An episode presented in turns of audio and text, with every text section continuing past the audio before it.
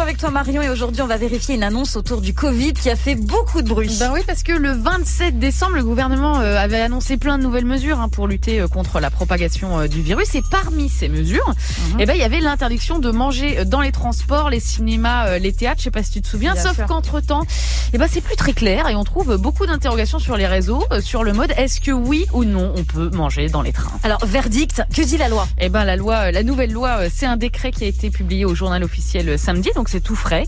Et le texte, il dit jusqu'au 23 janvier inclus, la vente et le service pour consommation à bord d'aliments et de boissons sont interdits lors des trajets au sein du territoire métropolitain.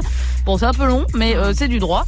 Et qu'est-ce que ça veut dire à ton avis? Bah qu'on peut pas acheter de sandwich dans le train. voilà, ça veut juste dire que la SNCF, les compagnies aériennes, les ferries, tout ça, ils peuvent pas te vendre ou te servir à manger, mais ça veut pas dire que t'as plus le droit de manger ton sandwich, ta salade, ta pomme que t'as pris avec toi.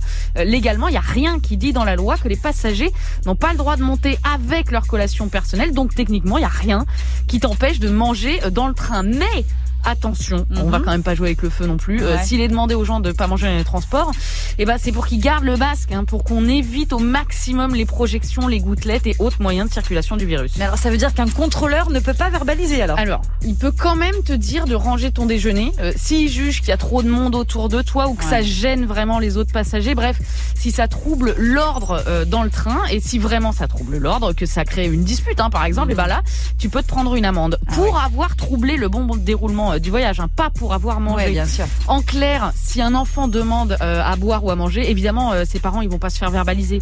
Euh, pareil sur les longs trajets du type Paris-Nice qui durent 6 heures. Évidemment, on peut boire et manger, mais on l'a compris, ça doit être euh, rapide, sans bavarder, hein, et si possible loin des autres passagers. Et alors est-ce que c'est pareil au cinéma?